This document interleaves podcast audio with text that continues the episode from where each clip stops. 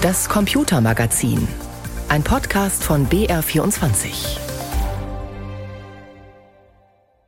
You can have ChatGPT generate the essay and then you discuss it with your students. Sie können ChatGPT einen Essay verfassen lassen und dann mit Ihren Studenten darüber diskutieren, sagt eine Professorin aus Nairobi. An ihrer Universität hat man keine Berührungsängste mit dem viel diskutierten Chatbot. Dazu später mehr. Außerdem stellen wir ein Handexoskelett vor. Das soll Kindern und Jugendlichen helfen, die ihre Finger nicht bewegen können. Doch zunächst schauen wir zur Hannover Messe, der großen Industriemesse. Auf der hat sich in den vergangenen Tagen wieder einmal ganz deutlich gezeigt, ohne Vernetzung und ohne immer intelligentere Maschinen geht in der Industrie heute so gut wie gar nichts mehr. Das sind drei unserer Themen. Am Mikrofon ist David Globig. Diese Woche war in Hannover nach drei Jahren Corona endlich wieder normaler Messebetrieb. 2020 hatte man die Hannover Messe ganz abgesagt, 2021 gab es nur eine digitale Ausgabe und im vergangenen Jahr war es dann immerhin schon eine reduzierte hybride Veranstaltung. Jetzt lief sie also wieder als gewöhnliche Messe und wie sonst üblich im April. Mein Kollege Peter Welchering war für uns dort. Peter, wie hat Corona denn die Messe verändert? Die Messe ist deutlich digitaler geworden. Also viele Veranstaltungen wurden ins Web übertragen, viele Pressekonferenzen haben da stattgefunden. Die Ausstellerfirmen haben natürlich die Chance, die die Messegesellschaft ihnen gegeben hat, Webinhalte einzustellen, auch ganz aktiv genutzt. Und rund um das Messegeschehen, da fanden eben auch von Unternehmen einige Videokonferenzen statt. Und da haben die Firmen durchaus erkannt, dass sie eben zu ihrem analogen Messeauftritt und solchen Geschichten auch noch digitale Ergänzungsangebote machen müssen.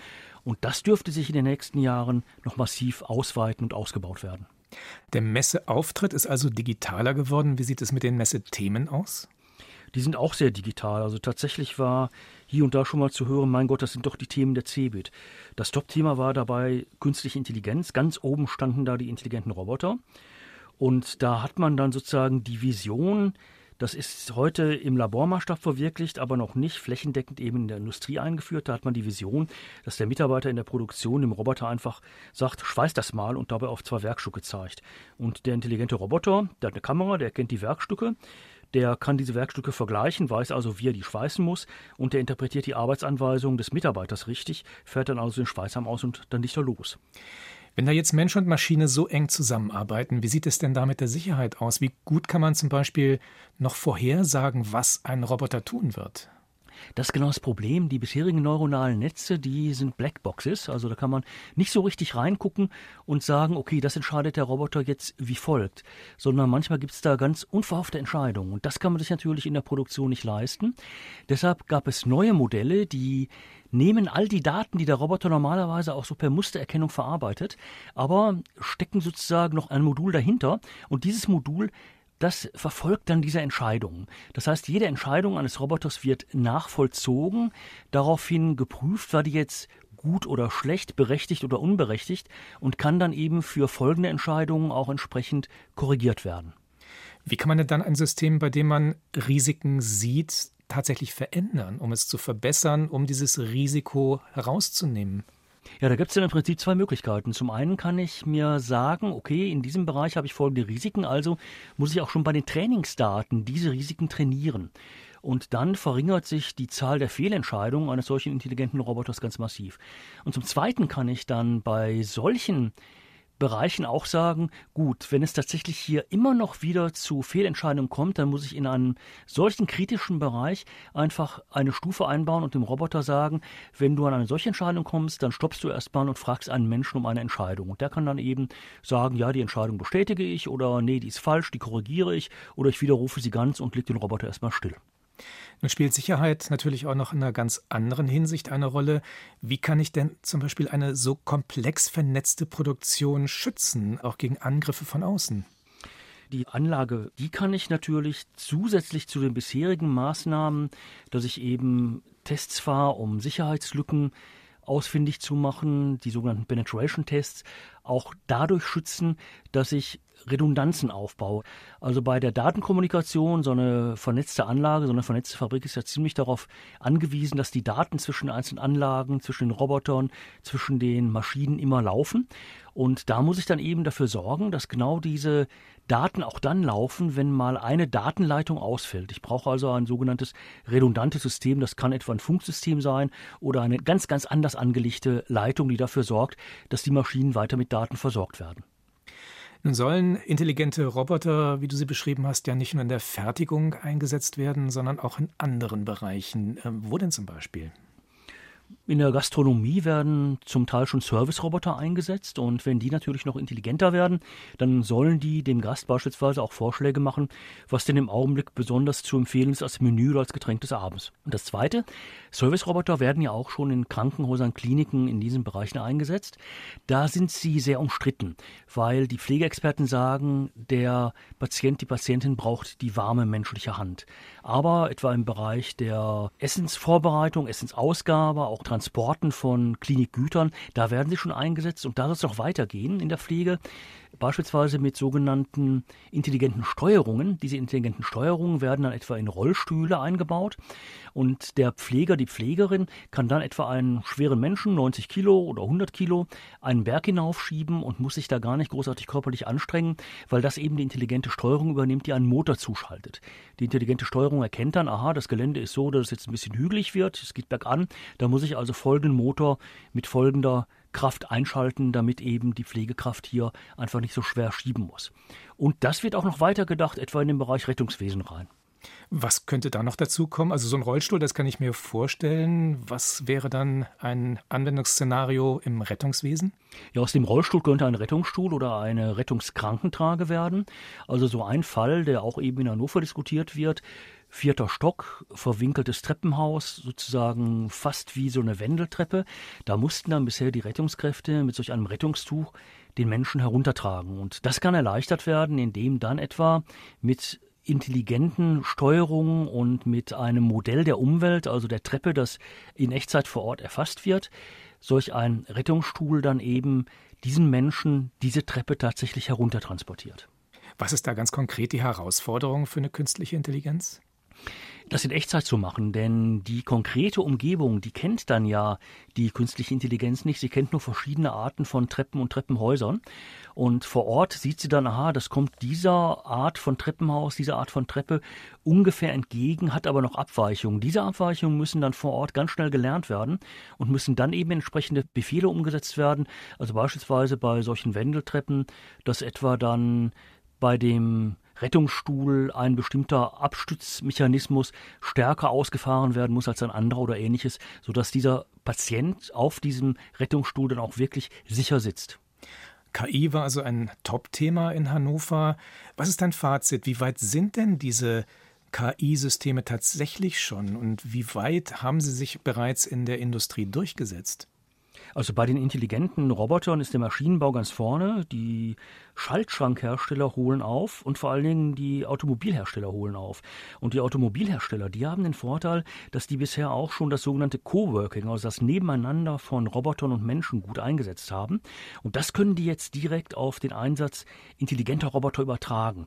Deshalb ist auch die Geschwindigkeit, mit der die aufholen, ziemlich schnell. Also insgesamt gibt es da einen guten Start, aber Dennoch gibt es eine große Skepsis, dass wir tatsächlich diese Industrie 4.0 hinbekommen. Und das hat vor allen Dingen damit zu tun, dass sehr viele IT-Spezialistinnen und Spezialisten sagen, wir haben viel zu viele bürokratische Hürden, die wir erst abbauen müssen, damit wir intelligente Roboter beispielsweise oder ähnliche Techniken auch einsetzen können.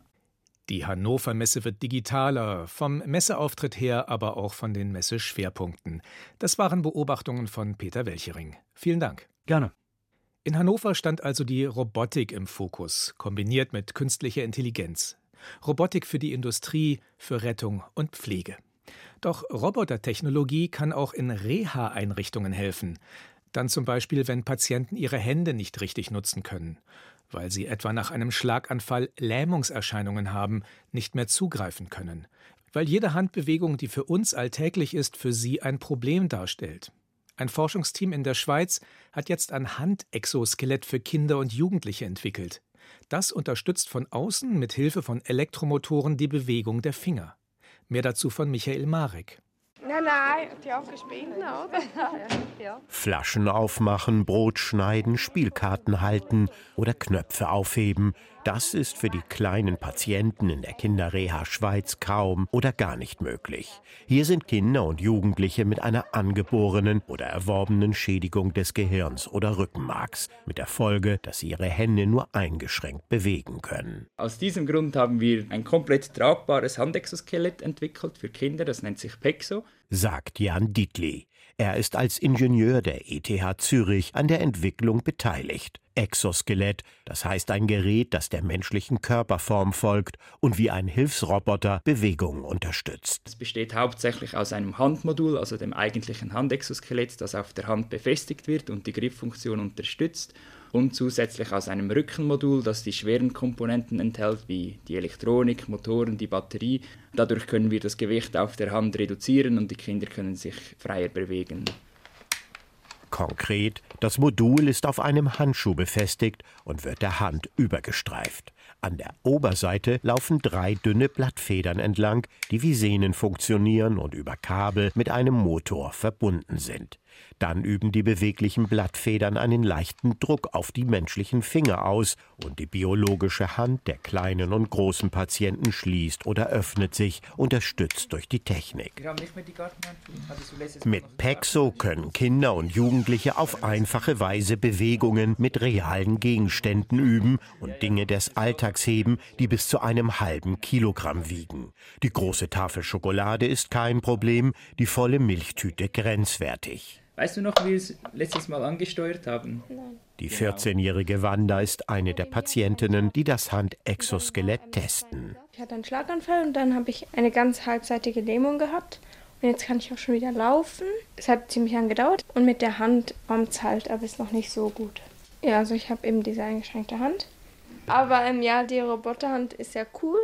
Ich würde sie jetzt nicht den ganzen Tag tragen wollen, dafür finde ich sie ein bisschen unbequem, aber sonst ist sie cool. Ja, ich glaube, den kleinen Finger, der ist etwas zu lang, den machen wir nicht fix. Sonst der kleine Finger ist zu lang. Wanda soll kleine Bauklötze aus einem Holzkasten greifen und über eine Trennwand hinweg in einen zweiten legen. Was einfach aussieht, ist für Wanda mühevoll, aber es gelingt. Gummiboot. Gummiboot. Per Sprachsteuerung aktiviert sie das Gerät, dann unterstützen die Motoren und Federn des Skeletts die Bewegung, die ihr schwerfallen. Das Problem ist, dass meine Hand immer in so einer Faust ist. Irgendwie ist es wegen meinem Gehirn. Also aufmachen ist halt schwerer fürs Gehirn als zumachen. Zumachen kann ich auch schon alleine, aber aufmachen nicht so ganz. Das kann ich ein bisschen, aber nicht so ganz. Derzeit wird das Handexoskelett nur für die Therapie in der Klinik benutzt. Allerdings möchte die Forschungsgruppe der Kinderreha Schweiz das extrem leichte und tragbare Gerät auch für den Alltags- und Trainingsgebrauch zu Hause weiterentwickeln.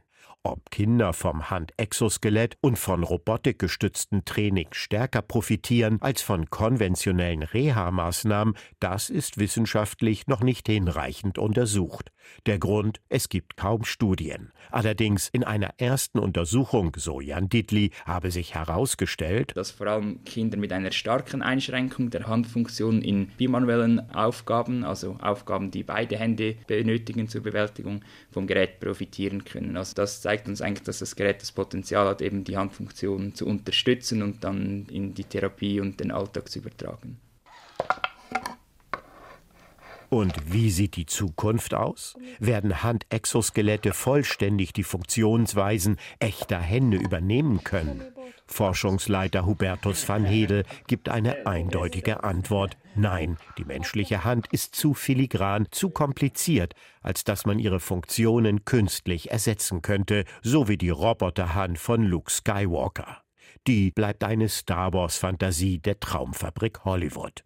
Trotzdem könne so ein Exoskelett für manche Kinder mit angeborenen oder erworbenen Hirnschädigungen hilfreich sein. Momentan ist das natürlich noch ein Prototyp. Das heißt, es ist leider noch kein medizintechnisch zertifiziertes Gerät. Das heißt, in einer Standardtherapie dürfen das momentan auch nicht anwenden.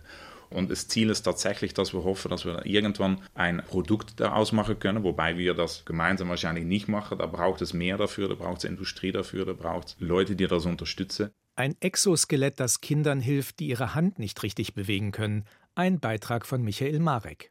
Sie hören BR24 am Sonntag, das Computermagazin, heute mit David Globig.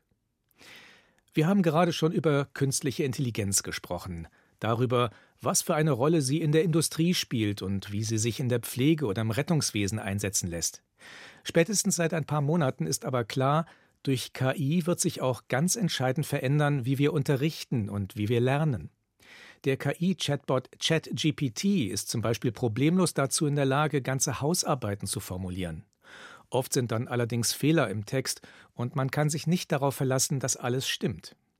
Während bei uns noch heftig diskutiert wird, wie wir mit dieser Technologie an unseren Schulen und Universitäten umgehen sollen, hat man in Kenia kaum Berührungsängste und setzt KI dort bereits ein. Aus Nairobi berichtet Karin Bench. Ein Computerraum an der Uni. Einige Studierende sitzen vor den Monitoren. Mit dabei Swafia Gichuki. Sie studiert Softwaretechnik und Fremdsprachen. Für ihre Projekte und Hausarbeiten nutzt Swafia zum Teil künstliche Intelligenz, genauer gesagt ChatGPT. Über eine Texteingabe kann sie mit dem Computer kommunizieren, ähnlich wie mit einem Menschen. ChatGPT kann komplizierte Dinge einfach erklären und eigenständig Texte verfassen. Swafia nutzt ChatGPT auch, um Texte ins Englische und Spanische übersetzen zu lassen, erzählt sie. So I use ChatGPT and it generates the script in English and in Spanish.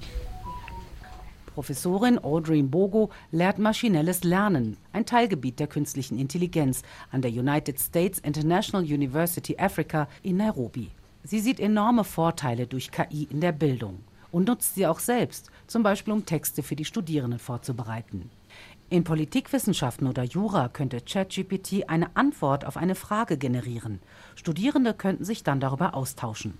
Im Englischunterricht kann ChatGPT ein Essay verfassen. Anschließend diskutiert man mit den Studierenden darüber, mein Professorin Mbogo. You can have ChatGPT generate the essay and then you discuss it with your students. ChatGPT ist noch ziemlich neu. Die erste Version kam Ende vergangenen Jahres auf den Markt. Wir sind noch ganz am Anfang dieser neuen Technologie. Wir sind immer noch dabei herauszufinden, wie wir damit umgehen, erklärt die Professorin. So it's still early days and we are still trying to figure out how to deal with it. Künstliche Intelligenz ist bereits weit verbreitet, zum Beispiel in Apps auf Mobiltelefonen und bei der Autokorrektur in E-Mail-Programmen und Messenger-Diensten.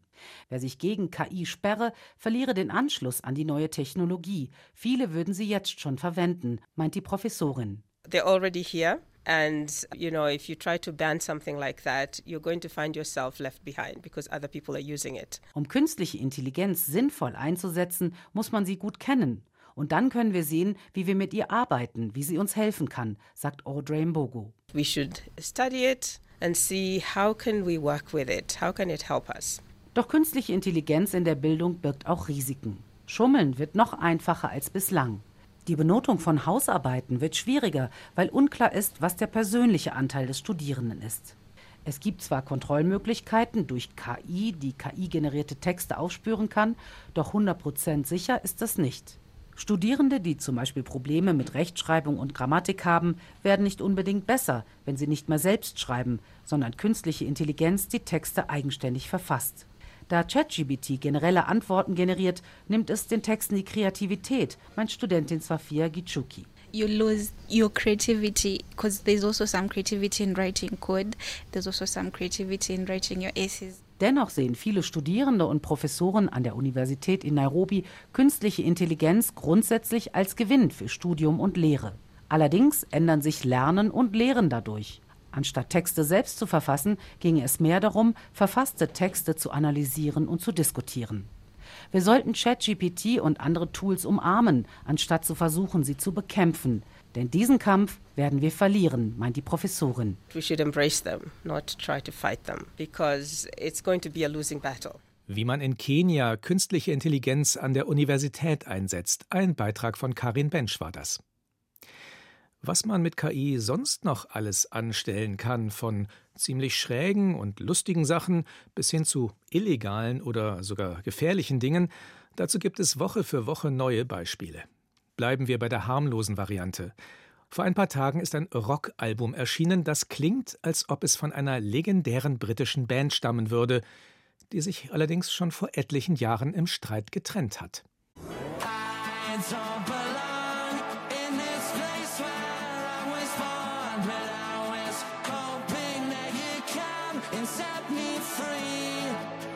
Dreckiger Gitarrensound, energiegeladen und etwas rumpelig. Dazu die nasal nöhlende Stimme von Liam Gallagher. Das neue Album The Lost Tapes enthält acht Tracks, die zwischen 1995 und 1997 entstanden sein sollen. Und es ist das fucking beste Oasis-Album seit What's the Story Morning Glory. Allerdings stammt dieses Meisterwerk nicht von Oasis, sondern von A-Isis. Und dabei handelt es sich eigentlich um eine britische Band namens Breezers. Die klingt eh schon ziemlich Oasis-like, doch nun singt dank KI ein Stimmklon von Liam Gallagher die Breezers-Songs ein und macht die Illusion perfekt. Breezers ist A-Isis und A-Isis ist aber sowas von Oasis. Viel wird diskutiert über die Frage, wie künstliche Intelligenz eingesetzt werden kann, um Fakes zu erzeugen. Vor einigen Wochen kursierte beispielsweise ein Fake-Audio durch das Netz, in dem die Schauspielerin Emma Watson aus Hitlers Mein Kampf liest und in den USA kam es bereits zu Betrugsfällen, in denen die Opfer die vermeintlichen Stimmen ihrer Angehörigen am Telefon hörten, die aber Betrüger per KI fingiert hatten. Doch all das ändert nichts daran, dass mit AISIS nun künstliche Intelligenz für das nobelste und edelmütigste aller Ziele eingesetzt wurde, nämlich für die seit mindestens einem Jahrzehnt überfällige Oasis Reunion. Liam findet auf Twitter sein KI-Double übrigens fucking fuck fuck fuck yeah. Mad as fuck, I sound mega. Nur einen Tag vor der KI-Oasis-Wiedervereinigung sorgte ein anderes Musikprojekt für ähnliches Aufsehen. She know what she need, all her need, all she blessed, ay, giving Hard on My Sleeve ist ein Hip-Hop-Track im Stil der Weltstars Drake und The Weeknd. Doch auch hier wurden von der KI Stimmklone generiert. Der Song ging viral und heimste auf Spotify 600.000 Streams ein, bevor dann der Stecker gezogen wurde. Auch David Guetta hatte vor kurzem bei einem Festival einen Track abgespielt, auf dem ein synthetisch erzeugter Eminem zu hören war. Und längst lässt KI auch Rihanna einen Song von Beyoncé interpretieren und vieles mehr.